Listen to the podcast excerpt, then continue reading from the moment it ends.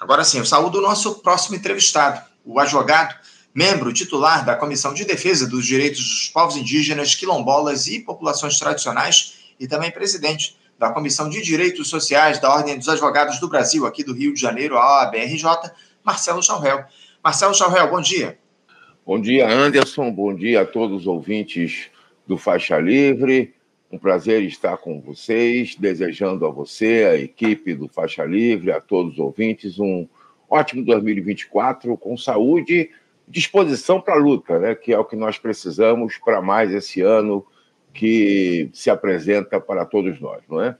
Disposição para a luta, acima de tudo, ano difícil que a gente vai ter pela frente com eleições municipais, né, Marcelo? Quero agradecer aqui os votos de Feliz Ano Novo, que eu entrego a você também, que a gente consiga avançar nessa luta diante dos interesses do grande capital. Eu acho que é um dos grandes desafios do nosso tempo. Acima de tudo, precisamos aí fazer o diálogo, o debate e a luta contra um capitalismo que está em crise em todo o mundo. A crise para a classe trabalhadora, né? Porque a turma do andar de cima continua aí nadando de braçada, né? A gente vai tratar disso, inclusive, durante a semana, sobre essa desigualdade que há no nosso país, aliás, no planeta, e que se amplia cada vez mais. Mas o nosso papo aqui hoje é sobre justiça, o Marcelo, porque o presidente Lula ele tem tido aí como marca nesse uma delas, né, nesse seu terceiro mandato, a demora em anunciar nomes para ocupar postos chaves no judiciário. E no seu próprio Ministério da Justiça e Segurança Pública, ele acabou não fugindo a essa regra, após o Flávio Dino ter sido aprovado lá para uma cadeira no Supremo Tribunal Federal no início de dezembro passado. Mas o anúncio finalmente foi feito aí na última semana e o ex-magistrado do próprio STF, o Ricardo Lewandowski, foi o escolhido aí, assumindo no início de fevereiro o Ministério da Justiça e Segurança Pública. O Flávio Dino ele continua lá no posto até o fim do mês para realizar essa transição no Ministério. É, o, o, o, Marcelo Lewandowski foi o escolhido é, e deve chegar ao Ministério com uma larga experiência na magistratura, com a confiança absoluta do presidente da República e também sob uma enorme expectativa, em especial na área da segurança pública, né, que é um dos grandes problemas aqui do nosso país, um espaço onde ele terá de contar com o apoio dos seus assessores e secretários, já que não tem lá muita vivência nesse campo. Não por acaso há uma disputa acirrada pelas demais vagas para compor a equipe do novo ministro. Ô, Marcelo, eu queria uma, uma avaliação sua para essa escolha do Ricardo Lewandowski no Ministério da Justiça e Segurança Pública e os principais desafios que o novo ministro deve enfrentar ao longo dos próximos meses. Fala um pouquinho sobre essa escolha do Lewandowski, como é que você avaliou essa, essa nomeação do presidente Lula para um ministério importantíssimo na esplanada dos ministérios, o Marcelo? Olha, o Anderson, eu tenho uma visão sobre isso, é, que eu acho que pode ser uma visão curiosa. É, acho que havia, de certa forma, uma expectativa quanto a isso desde o início do governo Lula.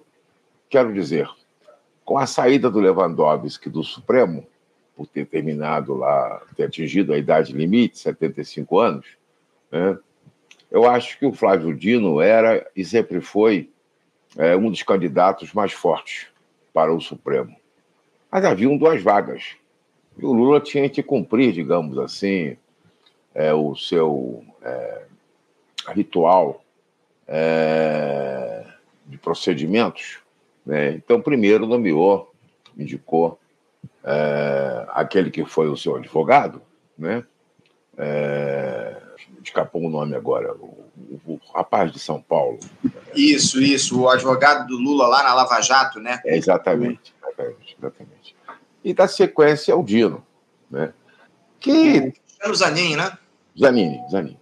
E depois o Dino, que, como todos sabemos, teve a sua carreira pública é, é, iniciada na magistratura, né? como juiz federal, etc., etc., como primeiro secretário do CNJ, né? E acho que o Lewandowski, que sempre foi, pelo menos o Lula nunca escondeu isso, uma pessoa da sua confiança, sempre foi, na minha opinião, é, pule de ideias para o Ministério da Justiça, isto é, como sucessor do Dino. Talvez se o Lewandowski não tivesse no Supremo quando o Lula assumiu, já fosse ministro da Justiça desde o início. É uma opinião que tenho a respeito disso. O Lewandowski tem uma, Ricardo Lewandowski, o ministro tem uma experiência larga no judiciário, mas também teve uma experiência muito larga como advogado, né, como assessor jurídico de órgãos públicos, enfim, antes de chegar ao Supremo. Né? Portanto, é um homem que também tem uma trajetória pública bastante conhecida, lá de São Paulo, ABC, aquela coisa toda, etc., até chegar à Corte Suprema. Né? E foi um ministro que desempenhou um papel importante na Corte, foi um ministro garantista, né? defensor dos direitos humanos, defensor é, é, dos direitos das pessoas criminalizadas ou apenadas e assim por diante. Né? É, vai para o Supremo, perdão, vai para o Ministério com uma bagagem muito importante é, e considerável na vida pública, uma larga experiência, um homem maduro, já com seus 75, 76 anos de idade. Né? Mas os desafios para o Lewandowski, para qualquer ministro da Justiça e Segurança Pública no Brasil, são enormes. Né? É, o Ministério da Justiça e de Segurança Pública ele exerce um papel, já exerceu no passado, alguns ministros tiveram esse papel de maneira, exercer esse papel de maneira muito contundente, como o ministro Jobim, por exemplo, né, para citar apenas um deles, é, que é um papel também de induzir políticas públicas na área de segurança pública. Né? Muitas vezes o Ministério não pode, não tem capacidade, não tem poder para executar determinadas políticas de segurança pública, mas tem o poder de induzir essas políticas de maneira bastante firme né, e bastante é, efetiva através dos seus mecanismos de atuação junto aos governadores, sobretudo a quem estão afetas as forças de segurança pública, pública dos estados, né? Polícia Civil, bombeiros militares, a Polícia Militar e assim por diante. Mas também tem um papel político muito importante, o Ministério da Justiça e outros ministros, repito, já demonstraram isso num passado recente, seja para o bem, seja para o mal né? como, por exemplo, tivemos ministros da Justiça na ditadura que tiveram papéis, papel muito importante né? durante os anos sombrios. Né?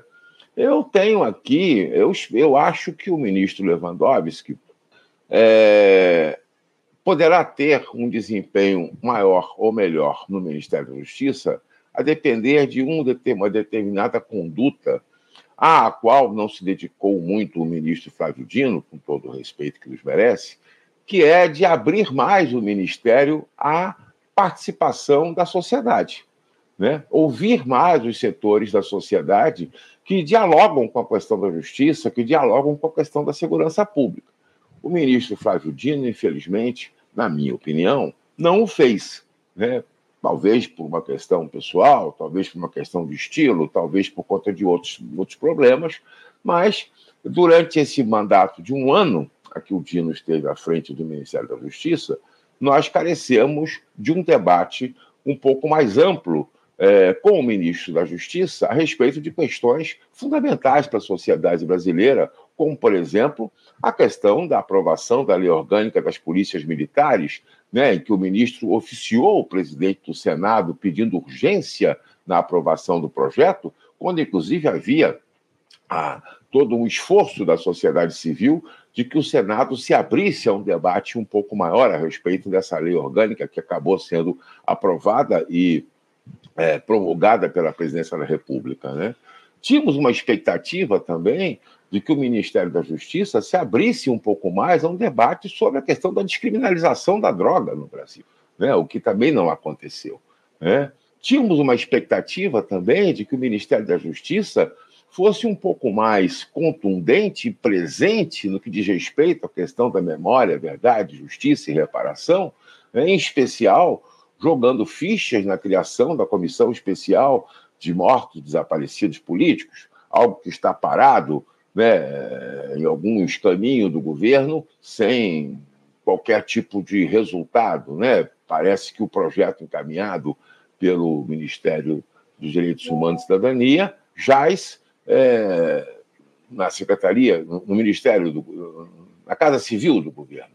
Né? Seria uhum. também a tarefa do Ministério da Justiça se empenhar Isso até porque o Ministério da Justiça é um dos o principal responsável por responder ao sistema interamericano de direitos humanos, sistema internacional de direitos humanos, no que diz respeito ao cumprimento das decisões da Corte Interamericana de Direitos Humanos, das recomendações da Comissão Interamericana de Direitos Humanos, no que diz respeito à efetivação dos direitos humanos no Brasil.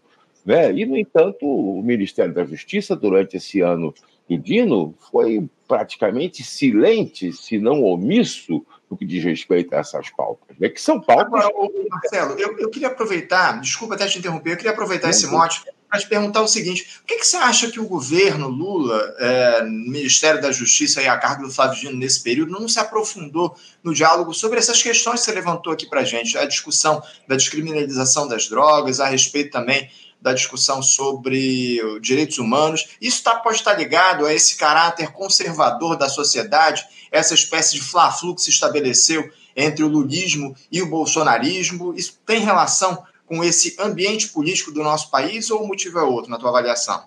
Eu acho que em parte sim, eu acho que em parte talvez porque o Dino não quis entrar em bolas divididas, já antevendo a sua possível indicação para o STF né? porque essas são pautas difíceis, mas que precisam ser tratadas pela sociedade brasileira, pelo Estado brasileiro.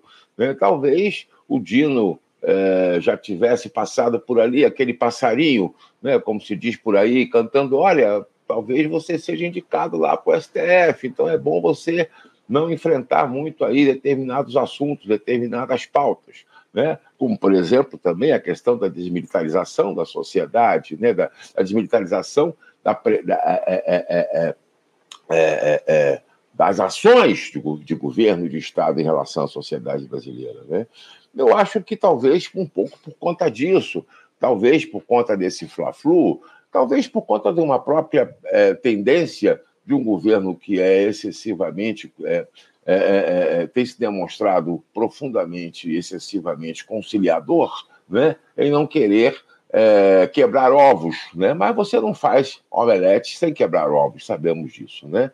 Enfim, eu espero que o ministro Lewandowski né, assuma, né, como vai assumir, né, com uma outra perspectiva, né, que trave. Nós precisamos travar. O, o, o Supremo já disse lá: olha, nós não vamos discutir a questão da descriminalização, pelo menos por enquanto, se o governo, eh, porque há a, a ideia de que o governo avance nessa discussão. O Flávio Dino disse que não ia discutir esse assunto, que esse assunto não era pauta do governo. Né? Mas é pauta, porque isso implica e impacta. Né? Nós estamos vendo o que está se passando no Equador, o que se passa no México, o que se passa na Guatemala, enfim, é, retratos aí dessa situação do tráfico internacional. Então, eu acho que nós precisamos avançar nessa pauta. Eu, eu enumerei aqui é, algumas questões, Anderson, se você me permitir, eu vou tocar nelas, ainda que de maneira rápida. Né? À vontade. É, eu acho que nós temos que ter, o ministro, o Ministério da Justiça e Segurança Pública tem que caminhar no sentido de ter uma posição radical, absolutamente radical, com relação à propriedade e à, à posse de armas de fogo no Brasil. Nós precisamos banir né, a, a, a propriedade e a, o porte de armas de fogo para os civis. Isso tem que ser uma coisa absolutamente residual. Né? O que está sendo feito pelo governo nesse sentido ainda é muito pouco.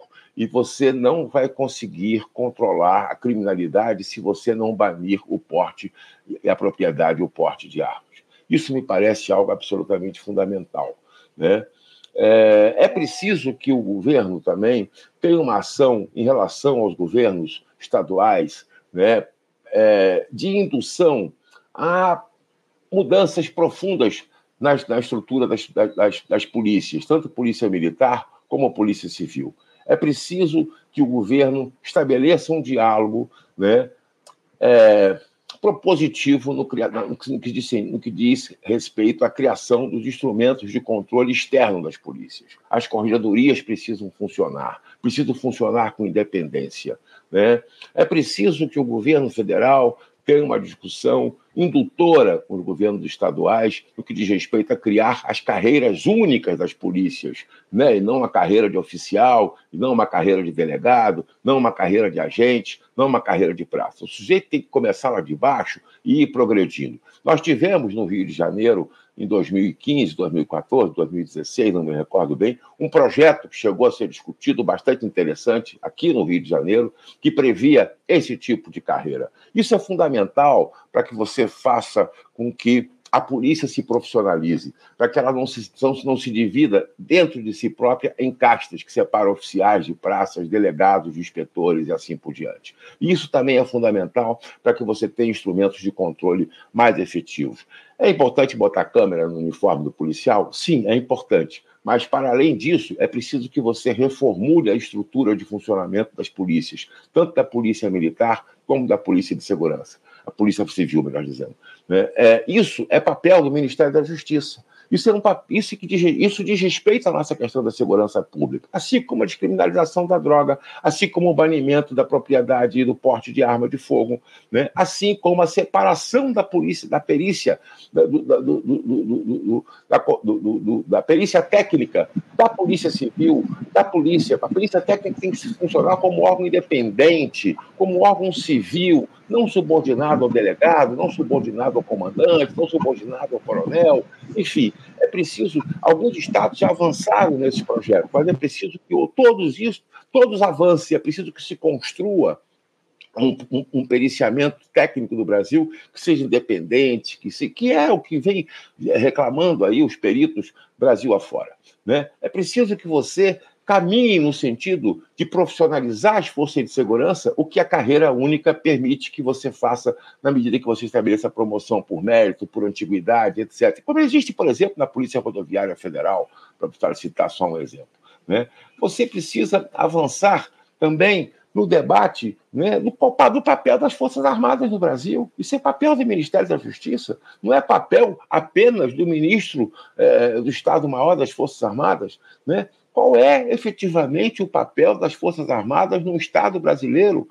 Né? Nós temos que avançar nessa discussão. Né? O 8 de janeiro né, eh, do ano passado né, é, é, é, é, um exemplo de que esse assunto é um assunto presente na nossa sociedade. Né? Então, se, como é que a gente diz qual é o papel das Forças Armadas, o que, que ela representa, como ela funciona, como ela deverá funcionar. O artigo 142 da Constituição precisa ser reformado, não precisa ser reformado, precisa ser extirpado, não precisa ser extirpado. É papel do Ministério da Justiça induzir essa discussão. Né, é, é, é, é fomentar esse, esse, debate. Esse é um debate que diz respeito à própria questão da soberania nacional, a segurança nacional, a segurança nacional vista como a segurança do território brasileiro.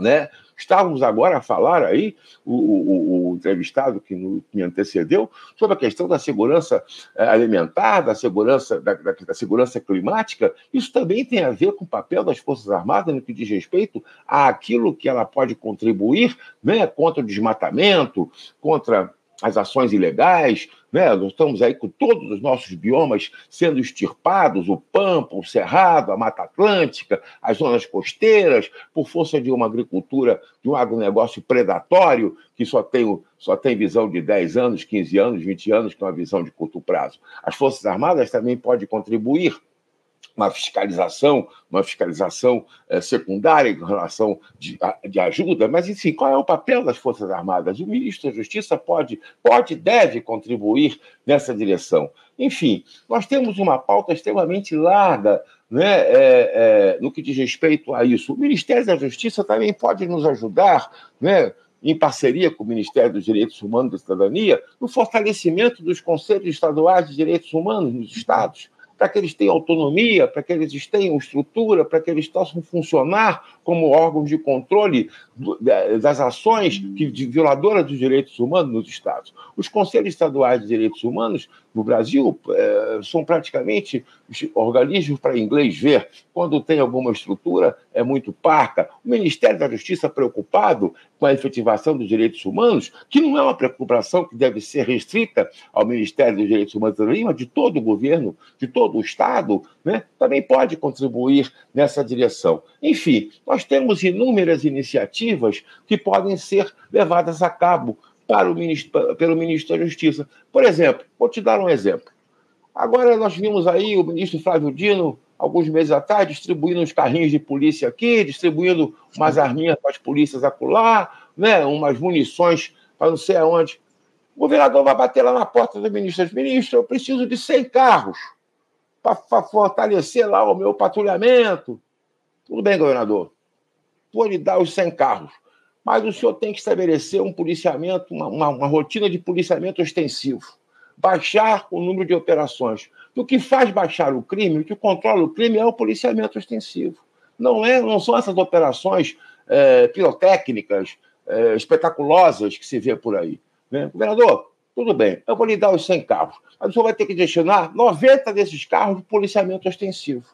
Né? Para que a sociedade veja o policial na rua. Porque o que faz baixar a criminalidade é o policiamento ostensivo. Nós trocamos o policiamento ostensivo por essas ações pirotécnicas que acontecem um dia, dois ou três, matam 30, 40, 50 pessoas, né? durante 10 dias, 15 dias, 20 dias, e depois. Né? Então, você veja, o Ministério da Justiça tem esse poder. O vereador vai lá, ó, oh, oh, ministro, eu preciso aí de mil fuzis, 500 fuzis. Tudo bem, governador, eu vou lhe dar uns 500 fuzis, mas o senhor vai ter que fazer uma política de desencarceramento no seu Estado. O seu Estado tem muito preso, entendeu? O seu Estado tem mais preso do que a capacidade prisional. Então, o senhor tem que conversar lá com a Defensoria Pública, com o Ministério Público, com, com, com o Tribunal do seu Estado, né? para a gente desencarcerar a gente, tem que botar a gente na rua porque os presídios são escolas da criminalidade. Então, o Ministério da Justiça tem esse poder, tem essa capacidade, né? E isso pode ser, isso pode ser feito de uma maneira rotineira, como política pública nacional, política pública geral. Nós temos que combater, nós temos que Eu já vou terminar, Anderson, aqui o meu, o meu, minha fala. Nós temos que é, ter políticas de desencarceramento, de, de não aprisionamento, né? Os cárceres são escolas do crime, sabemos disso. Quem controla os cárceres são as facções criminosas. Elas é que produzem mais criminosos. Eles é que produzem mais criminosos. Está o exemplo do Equador. Acontecendo aí, está aí, para todo mundo ver. Né? Uhum. Enfim, então, nós temos. O exemplo do Paraguai, agora, recente. Né? Então, nós temos que. O ministro da Justiça tem, tem essa. Agora, são muitas as tarefas, são muitas as frentes Será que o ministro Ricardo Lewandowski, o ministro Ricardo Lewandowski é um democrata profundo, convicto, né? um homem de bem. Eu acho que se ele se cercar dos assessores certos, das pessoas corretas, ele poderá nos ajudar bastante a enfrentar essas pautas. Resta saber se o restante do governo topará efetivamente comprar essas brigas. É, o Marcelo, as esquerdas abandonaram o debate sobre a segurança pública aqui no nosso país já há bastante tempo. A gente tem feito essa constatação aqui no nosso faixa livre de que não há um diálogo mais efetivo, mais firme do nosso campo em relação à necessidade de se oferecer é, alternativas para a segurança pública. Por que, que você acha que a esquerda, de alguma forma, deixou isso de lado ao longo dos últimos anos, Marcelo? Esse debate não dá voto, né? Nós temos uma esquerda é, profundamente eleitoralista o Ciro falou há pouco aí, acho que foi o primeiro a falar, o Ciro Garcia aí, STU, né? De certa forma, o Ciro tem razão, né? Uma parte considerável da chamada esquerda brasileira abandonou as pautas espinhosas aí, né, em prol é, aí do, da disputa eleitoral, né? Enfim, achando que com isso ia conseguir é, ter mais sucesso na vida. Não teve sucesso nenhum, pelo contrário, o fascismo está aí batendo a nossa porta ainda. Né? É... Isso não dá voto.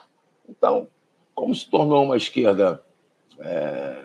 social-democrata, social-liberal, acha que tudo se resolve através do parlamento, através do voto, etc, etc e tal. Estamos vendo aí esse jogo de cena triste lá em São Paulo, né? Do Boulos, da Marta, da Marta e do Boulos. Que coisa mais trágica. É, mas por causa de quê? Por causa da questão eleitoral, né? É aquela, enfim, a social-democracia, o social-liberalismo, né, são corruptores né, do enfrentamento que se tem que fazer ao capitalismo, né? Muito pelo contrário, né? Acham que podem administrá-lo e não podem, pelo contrário. Você mencionou no início da nossa conversa aqui que haverá aí uma conversa sobre a questão da desigualdade. O relatório da Oxfam saiu agora Né? Enfim, a concentração de renda só faz aumentar. Né? Não, o capital, obviamente, acumula. Ele não está preocupado em distribuir riqueza, muito pelo contrário, está preocupado em predar, como disse o meu, o meu antecessor em relação à natureza, pouco se importando com o futuro, né? porque essa gente quer acumular para aplicar na bolsa, aplicar em títulos, aplicar aqui, aplicar ali. Né? Então a esquerda, a dita esquerda, obviamente não quer enfrentar essas pautas. Espero que o ministro Lewandowski tenha é, é, possibilidade de enfrentar essas questões. Se ele abrir o ministério né, a escuta popular, a escuta social, talvez ele consiga apoios. Né? O Flávio, Flávio Dino, uma pessoa do bem, enfim, mas ele se limitou a essas pirotecnias, né? Você viu o que aconteceu na Bahia, né? Mandou polícia para lá, matou não sei quantos. Uhum. GLO. Nós temos que acabar com isso. Isso não resolve o problema, isso só cria mais problema. Porque toda vez que você tensiona o crime, o crime se arma mais. Se arma mais e mais poderosamente para os enfrentamentos que ele precisa fazer. Isso é um negócio. Portanto, descriminalizar a droga, ou pelo menos a maconha, é uma forma de você começar a diminuir a renda desse negócio, estrangular financeiramente né, os mercados de compra e venda né, de, de, de, de, ilícitos. Né? Uhum. Enfim, e acabar com esse negócio de arma, né, Anderson? Não tem arma. Anderson, você, eu acho que sou um pouco mais velho que você, acho que eu tenho certeza. Eu, eu na minha infância, convivia com o pessoal que fumava maconha, vendia maconha, uhum. comprava maconha, assim por diante, mas não tinha arma. Não tinha arma. Quando tinha um revólver 32, um 38, porra, todo mundo olhava para aquilo como se fosse o verdadeiro canhão da Segunda Guerra Mundial, né, daqueles canhões lá e tal. Hoje em dia, você entra em qualquer beco aí, você dá de cara com, com é, Magnum, não sei o quê, com 9 milímetros. Ô, ô, Marcelo, eu tenho a impressão é, que o Flávio Dino, ele, aliás, que o presidente Lula, ele faz esse movimento de nomear o Dino para o STF e puxar o Lewandowski para o Ministério da Justiça, acima de tudo, é, para estabelecer um diálogo maior com o Supremo Tribunal Federal. Agora ele tem aí mais dois interlocutores aí nessa, nesse diálogo com o STF. Você não, não acha também que o Lula fez esse movimento justamente nesse sentido de ele ampliar a interlocução dele com a Suprema Corte do nosso país? Não tem a menor dúvida. E botou. Por isso que eu te disse que achava que desde o início a coisa estava mais ou menos combinada, entendeu? Assim, porque o Dino é um cara que se entregou à política e com muita competência. O Flávio é uma pessoa muito inteligente, muito capaz, uma pessoa muito bem informada, muito bem preparada, professor, mestre, enfim. É um homem que, que não só tem conhecimento, tem cabedal jurídico de sobra, mas também, é, é, é, indiscutivelmente, teve um enorme sucesso na vida político-partidária. Né? Enfim, começou lá no PCdoB, aquela coisa toda, por conta das restrições do PT lá no Maranhão, depois foi para o PSB e assim por diante. E é, e demonstrou essa sua capacidade política no Ministério da Justiça, sobretudo nas, nas ocasiões que esteve presente no Congresso, lá no Senado, enfim, e tal, debatendo com senadores e deputados. Né? Ele é uma pessoa é, é, extremamente capaz e certamente é, é, é será um, um, um, interlocutor político importante deste e de qualquer governo no Supremo Tribunal Federal. Né? Porque o Dino tem essa, essa, essa capacidade, né? Enfim, é, essa, acho que o, o, o, Zanini não, não, não tem essa vivência, não tem essa bagagem, né? Foi mais uma recompensa do Lula, digamos assim. Mas o Dino não. Por isso que eu disse aqui no início da nossa conversa que achava que isso estava mais ou menos combinado. Olha, a segunda vaga do Flávio, que o Flávio tem essa, a gente precisa de alguém lá para conversar, papapá, que seja de repente um contrabalanço ao Gilmar, que o Gilmar puxa muito para o pessoal do PSDB, aquela coisa uhum. toda, papapá, papapá, e vamos trazer o Lewandowski para cá, um homem de passado é, é, irreprochável, né? enfim, também de grande, de grande capacidade, entendeu? E que também teve a sua vivência política partidária no passado. Não podemos esquecer das ligações do Lewandowski com o PT, antes de ir para o STF. Uhum. É, eu acho que houve uma certa combinação, Anderson. Eu posso estar sendo aqui enfim, um pouco, não sei se estou dando uma aqui evidente, mas eu acho que houve alguma coisa pensada assim, com uma certa uhum. antecedência nesse sentido, porque tudo vem muito a calhar, tudo vem muito a calhar. Né?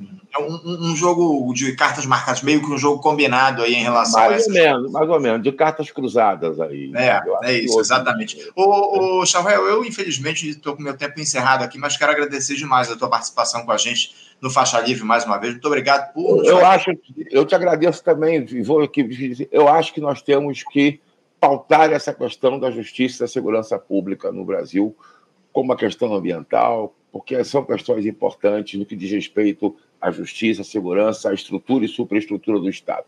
Nós temos que ter uma cobrança efetiva em relação a, essa, essas pautas. Né? Nós temos que avançar na questão dos direitos para a cidadania, porque sem isso a gente não, não, não realiza política de segurança pública. Quero agradecer, Anderson, estou à disposição. Até breve, numa outra oportunidade. Agradeço aí a paciência do Obrigado. Obrigado, Marcelo. A gente vai certamente trazer esses debates aí que você sugeriu aqui para a gente, para o Faixa Obrigado mais uma vez pela tua participação. Um abraço e até a próxima, Marcelo. Um abraço. Tchau, até logo. Conversamos aqui com Marcelo Chavel. Marcelo Chavel, que é advogado, membro titular da Comissão de Defesa dos Direitos dos Povos Indígenas, Quilombolas e Populações Tradicionais e presidente da Comissão de Direitos Sociais da Ordem dos Advogados do Brasil, aqui do Rio de Janeiro, a OABRJ, falando aí sobre a nomeação do Ricardo Lewandowski para o Ministério da Justiça e Segurança Pública, após aí a ida do Flávio Dino para o Supremo Tribunal Federal. Na verdade, o Dino continua no Ministério até o fim deste mês, né? O, apenas em fevereiro que o Lewandowski assume essa função no Ministério da Justiça, enquanto o Flávio Dino toma posse da sua cadeira lá no STF. Importante papo que a gente bateu aqui na edição de hoje com o Marcelo Charvel, tratando desses temas aqui em relação ao nosso país, à justiça no Brasil. Você, ouvinte do Faixa Livre, pode ajudar a mantê-lo no ar. Faça sua contribuição diretamente na conta do Banco Itaú, agência 6157, conta corrente 99360, dígito 8. Esta conta encontra-se em nome do Sindicato dos Professores do Município do Rio de Janeiro e região, o Simpro Rio uma das nossas entidades patrocinadoras, mas seus recursos são destinados exclusivamente para o financiamento do nosso programa. Você pode fazer sua doação de qualquer valor, utilizando também a nossa chave Pix, que é ouvinte@programafaixalivre.com.br. Sua contribuição é fundamental para a manutenção desta trincheira progressista no ar.